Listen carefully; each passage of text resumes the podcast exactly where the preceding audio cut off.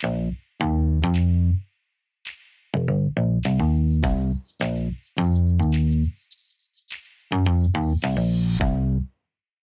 Zuhörerinnen und Zuhörer, herzlich willkommen zu einer neuen Folge der Trierer Rechtspolitischen Gespräche.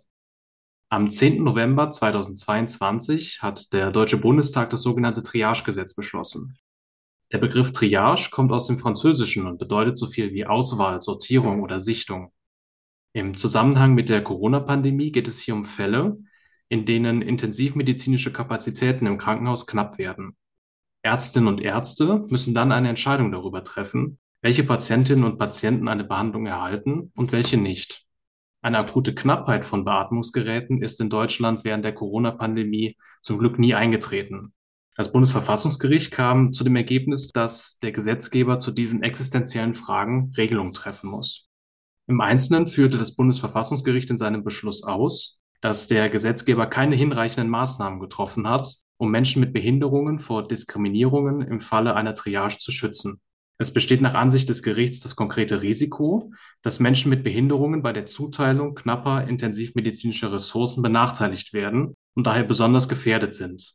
In diesen Konstellationen trifft den Staat eine Schutzpflicht, Diskriminierungen zu verhindern. Wie ist der Beschluss des Bundesverfassungsgerichts zu bewerten und hat der Gesetzgeber eine Regelung gefunden, die Benachteiligungen im Sinne des Artikels 3 Absatz 3 Grundgesetz wirksam verhindern kann? Hierüber spreche ich heute mit Professor Dr. Steffen Augsberg. Er ist Professor für öffentliches Recht an der Justus-Liebig-Universität Gießen und Mitglied des Deutschen Ethikrats. Guten Tag, Herr Professor Augsberg. Hallo, Herr Kemper. Vielen Dank für die Einladung. Das Bundesverfassungsgericht hat aus Artikel 3 Absatz 3 Satz 2 Grundgesetz eine Schutzpflicht des Staates hergeleitet, um Diskriminierungen wegen einer Behinderung zu verhindern. Wie ist diese Schutzpflicht ausgestaltet und welche Konsequenzen hat dies für den Gesetzgeber?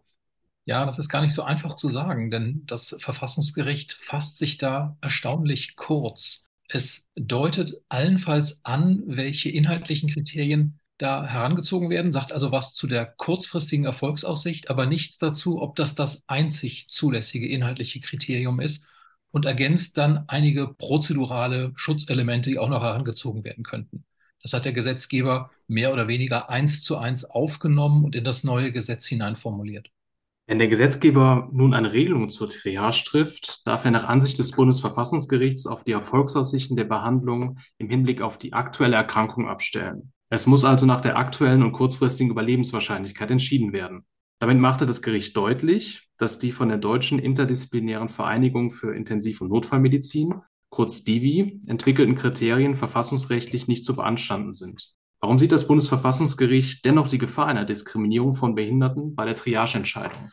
Das muss man so ein bisschen historisch einordnen. Was Sie da sagen zu der Verfassungskonformität der Divi-Richtlinien stimmt mit Blick auf die aktuelle jüngste Fassung. Man muss aber dazu sagen, dass die früheren Fassungen durchaus diese Langzeitperspektive mit drin hatten, die aus verfassungsgerichtlicher wie aus gesetzgeberischer Sicht jetzt nicht mehr akzeptabel sind. Das heißt, da hat sich auch was getan. Da ist gewissermaßen schon vorab eine verfassungsrechtlich akzeptablere Lösung gefunden worden. Aber nichtsdestotrotz hat natürlich genau diese vorher bestehende Fassung dazu geführt, dass da entsprechende Zweifel und Sorgen aufgekommen sind. Es gab Personen, die sich sogenannten Gebrechlichkeitsskalen angeguckt haben, gesagt haben, wir werden dann ja nie zum Zuge kommen. Wir werden gewissermaßen von vornherein aussortiert. Und dass diesen Sorgen begegnet werden muss, leuchtet, glaube ich, unmittelbar ein. Gleichzeitig ist die empirische Evidenz, die das Verfassungsgericht für tatsächlich erfolgte Benachteiligungen anführt, sehr dünn. Das sind im Prinzip Erzählungen von betroffenen Verbänden. Und dafür, dass das ja ein ganz massiver Vorwurf an die Ärzteschaft ist, zu sagen, ihr habt da behinderte, alte, Kranke in spezifischer Weise benachteiligt, hätte man sich doch eigentlich eine etwas präzisere Ermittlung des Sachverhalts gewünscht. Kann denn diese vom Bundesverfassungsgericht angenommene Gefahr einer subjektiven Fehleinschätzung beziehungsweise ermittelbaren Diskriminierung durch eine gesetzliche Regelung abgewendet werden? Denn auch das Triagegesetz, also der neu geschaffene Paragraph 5c Absatz 2 Satz 1 des Infektionsschutzgesetzes, spricht von der aktuellen und kurzfristigen Überlebenswahrscheinlichkeit als maßgeblichem Auswahlkriterium. Da gibt es zwei Probleme. Also das Gesetz verlangt zunächst mal in Absatz 1 des 5c, es dürfe, Zitat, keine Benachteiligung geben. Das ist natürlich für sich gesehen völlig grotesk, weil die Triage gerade darin besteht, dass eine Benachteiligung erfolgen muss, weil nicht genügend Kapazitäten für alle Betroffenen vorhanden sind. Deshalb ist der Gesetz an sich einfach Nonsens. Das kann so nicht richtig sein. Gemeint ist, es darf keine unzulässige, keine diskriminatorische Benachteiligung geben. Das steht da aber nicht, sondern es steht da dann insbesondere durch und dann folgen Kriterien. Also schon da hat der Gesetzgeber, glaube ich, ähm, handwerklich unsauber gearbeitet und im Folgenden wird dann tatsächlich dieses Kriterium der kurzfristigen Erfolgsaussichten aus der Entscheidung des Verfassungsgerichts übernommen. Das ist insoweit verfassungsgerichtlich abgesichert, hat aber das Problem, dass damit nicht etwa jegliche Form von Benachteiligung aus Gründen etwa von Krankheit und Behinderung ausgeschlossen ist, sondern dann werden mittelbare Benachteiligungen die gerade eine Beeinflussung dieser kurzfristigen Erfolgsaussicht haben, durchaus mit ins Spiel gebracht. Dazu sagt aber weder das Gericht was, noch kann der Gesetzgeber erklären, wie er das einordnet.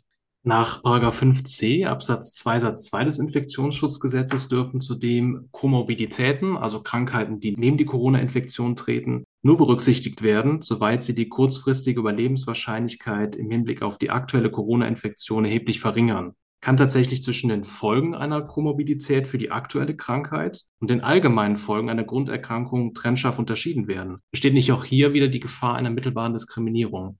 Das muss man, glaube ich, so sagen. Die mittelbare Diskriminierung ist hier grundsätzlich möglich. Insofern hat der Kollege Reinhard Merkel auch in Reaktion auf die Entscheidung sofort formuliert, hier ist den Betroffenen Steine statt Brot gegeben worden. Die kriegen vordergründig eine Entscheidung zu ihren Gunsten und letztlich läuft es aber darauf hinaus, dass die entsprechenden Behinderungen, Krankheiten nur auf andere Weise berücksichtigt werden. Insgesamt ist das natürlich ein Bereich, wo es relativ fluide ist zwischen der medizinischen Indikation, die überhaupt Grundlage einer entsprechenden Behandlung ist, und einer entsprechenden Prognose für das Überleben der Maßnahme, die kurz- oder langfristig ist. Das wird aber auch durch das neue Gesetz und vorher schon durch die Entscheidung des Bundesverfassungsgerichts nicht klar voneinander abgegrenzt und trennscharf entsprechend differenziert können denn die in 5c Absatz 3 und 4 des Infektionsschutzgesetzes geschaffenen Verfahrensregeln, die auch vom Bundesverfassungsgericht angesprochen werden sind, also das Mehraugenprinzip und die Dokumentationspflichten, die Gefahren einer Diskriminierung verhindern? Also Dokumentationspflichten, Mehraugenprinzip, alle solche prozeduralen Elemente tragen natürlich dazu bei, dass äh, diskriminatorische Praktiken sich nicht entwickeln oder denen auch im konkreten Fall entgegengewirkt werden kann. Aber die gab es vorher auch schon. Auch das ist in den Divi-Richtlinien enthalten. Das ist also auch nichts wirklich Neues. Und es ist völlig unklar, was das denn eigentlich jetzt konkret bedeuten soll. Also wie intensiv da dokumentiert wird. Dass man da ein bisschen genauer hinschaut, auch sich entsprechend berät, scheint ja eigentlich aus der Natur der Sache heraus selbstverständlich zu sein. Wir haben 2020 schon vom Deutschen Ethikrat empfohlen, dass es da durchaus auch interdisziplinäre Beratung in den Kliniken geben sollte, nicht nur mehr Augenprinzip. Insofern geht das schon fast dahinter zurück, was man insoweit eingefordert hatte. Aber jedenfalls ist das eine hilfreiche, aber keine wirklich zwingend wirksame Maßnahme, die damit eingefordert wird. Das Gesetz spricht als maßgeblichen Auswahlkriterium von der aktuellen und kurzfristigen Überlebenswahrscheinlichkeit. Es gibt andere Verbände, die stattdessen fordern, dass die Zuteilung noch vorhandener Beatmungsgeräte per Zufallsprinzip beziehungsweise nach dem First-Come, First-Serve-Prinzip vergeben werden. Damit würde möglicherweise dem gleichen Wert jedes Menschenlebens gerecht und es könnte zu keinen Diskriminierungen im Sinne des Artikels 3 Absatz 3 Grundgesetz kommen. Wie schätzen Sie diese Vorschläge ein? Beide sind natürlich für sich gesehen auch in gewisser Hinsicht problematisch. Bei der äh, Entscheidung, dass derjenige, der zuerst kommt, auch gerettet wird, ähm, erfolgt natürlich eine Art von Triage dann im Vorraum der eigentlichen Behandlung, also insbesondere bei der Frage, wer wie schnell dort hingetransportiert werden kann. Das Zufallsprinzip scheint mir demgegenüber schon deshalb ungeeignet zu sein, weil es voraussetzt, dass es tatsächlich gleich entsprechend äh, schwer Erkrankte in gleicher Form die äh, rettende Maßnahme benötigende Patienten wirklich gibt und dass man dann entsprechend den Zufall entscheiden lassen kann. Das setzt im Übrigen aber auch das Personal einer ganz erheblichen Last aus. Diese Verfahren müssten ja dann durchgeführt werden. Die müssten auch wiederum kontrolliert werden. Das kann ich mir ehrlicherweise in der Notsituation, auch der zeitlichen Drangsituation einer entsprechenden intensivmedizinischen äh, Behandlung nicht vorstellen. Wir haben jetzt über die öffentlich-rechtliche Komponente der Triage gesprochen. Es gibt auch eine große strafrechtliche Diskussion darüber. In strafrechtlicher Hinsicht scheint zunächst Einigkeit darüber zu bestehen, dass die Ex-ante-Triage nicht zu einer Strafbarkeit von Ärztinnen und Ärzten führt. Diese haben zwar die Pflicht, alles zu unternehmen, um das Leben ihrer Patientinnen und Patienten zu schützen. Wenn, wie in der Triage-Situation, jedenfalls in der Ex-ante-Triage-Situation, diese Handlungspflicht bezüglich Patient A erfüllt werden kann, bezüglich Patient B eine Behandlung wegen fehlender Beatmungsgeräte aber unmöglich ist, machen sich die Ärztinnen und Ärzte nicht wegen Totschlags zulasten des B strafbar. Hier greift der Rechtfertigungsgrund der übergesetzlichen Pflichtenkollision. Dieser Rechtfertigungsgrund, andere sagen auch Entschuldigungsgrund, greift jedoch nur, soweit die kollidierenden Handlungspflichten gleichwertig sind, was beim Schutz des Lebens von Patient A und B auch grundsätzlich der Fall ist. Ändert sich etwas an der Annahme dieser Gleichwertigkeit, wenn 5c Absatz 2 Satz 1 des Infektionsschutzgesetzes nun von der aktuellen und kurzfristigen Überlebenswahrscheinlichkeit als maßgeblichem Entscheidungskriterium ausgeht? Das könnte ja möglicherweise die Annahme der Gleichwertigkeit aufheben.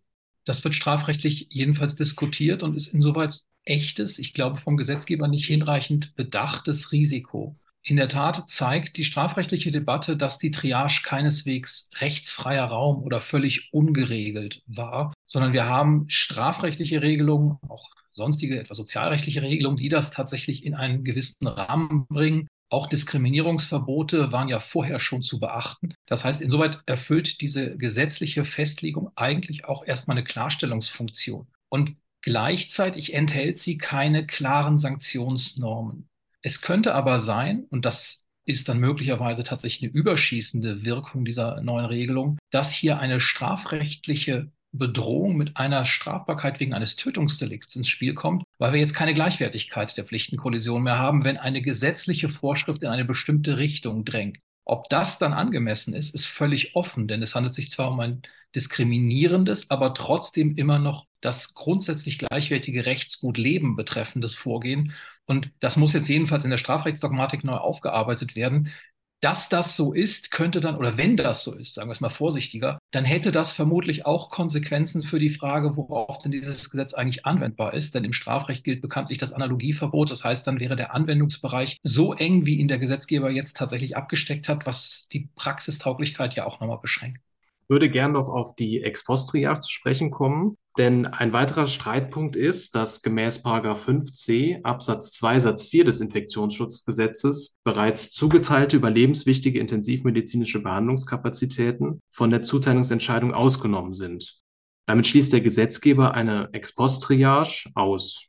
Gerade medizinische Fachgesellschaften fordern jedoch, dass alle Patientinnen und Patienten bei der Triageentscheidung einzubeziehen sind, unabhängig davon, ob diese bereits behandelt worden sind oder nicht. Wie schätzen Sie die Ex-Post-Triage in rechtlicher und ethischer Hinsicht ein?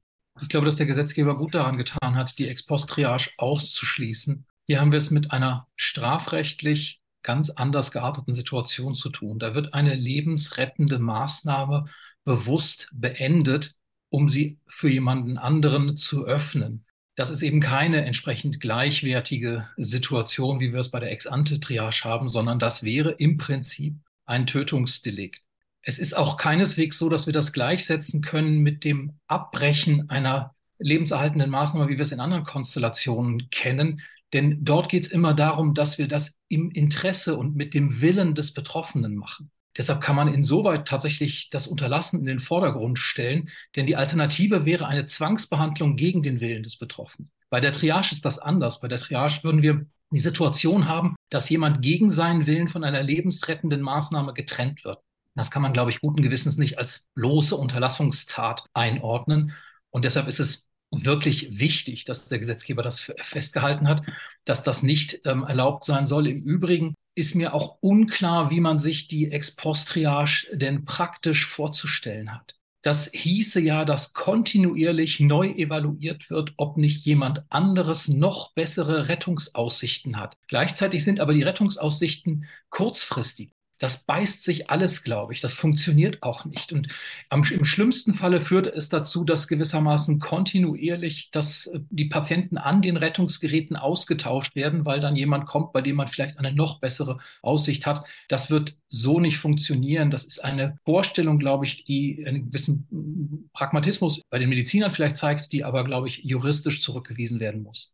Wäre es abschließend äh, nicht vorzugswürdig gewesen, nicht nur die Triage-Situation in Fällen von Infektionskrankheiten, sondern auch bei sonstigen Naturkatastrophen abschließend zu regeln und dies in einem, in einem eigenen Gesetz und nicht im Rahmen des Infektionsschutzgesetzes? Also man kann schon die Frage stellen, ob denn kompetenziell überhaupt die jetzige Regelung in das Infektionsschutzgesetz passt und ob der Bund insoweit die verfassungsrechtlich vorgegebene Zuständigkeit hat. Aber jedenfalls ist es aus praktischen Gründen sicherlich vorzugswürdig, eine solche Regelung eben nicht nur mit einer spezifischen Begründung, warum eine Triage entstehen kann, zu verbinden, sondern umfassender danach zu fragen, wie überhaupt in so einer grundlegenden Problematik vorgegangen werden könnte. Und es ist ja das hatten Sie eingangs gesagt, zwar bislang Gott sei Dank noch nicht zu der Situation gekommen, dass eine entsprechende Knappheit entstanden ist, aber dass sie, wenn sie denn mal entstehen sollte, nur aufgrund von einer Infektionskrankheit entstehen sollte, ist jedenfalls nicht besonders plausibel. Das ist eher Ausdruck dessen, dass man eben mit der aktuellen Situation dieses Problem verbindet und dann so eine punktuelle Lösung versucht, anstatt das doch ein bisschen umfassender anzugehen, was sicherlich sinnvoll wäre. Wenn man das strafrechtliche Problem von eben noch mit in den Blick nimmt, ist damit ein äh, relativ enger Sachbereich überhaupt nur geregelt ähm, und Analogieschlüsse sind jedenfalls mit einem großen Fragezeichen versehen. Bleibt also abzuwarten, ob das Triagegesetz möglicherweise auch Gegenstand künftiger Verfahren beim Bundesverfassungsgericht sein wird. Festzuhalten bleibt, dass der Gesetzgeber mit 5c des Infektionsschutzgesetzes eine Ex-Post-Triage ausgeschlossen hat und bei der Ex-ante-Triage auf das Kriterium der unmittelbaren Überlebenswahrscheinlichkeit abstellt. Herr Professor Augsberg, ich danke Ihnen für das Gespräch. Ich danke Ihnen.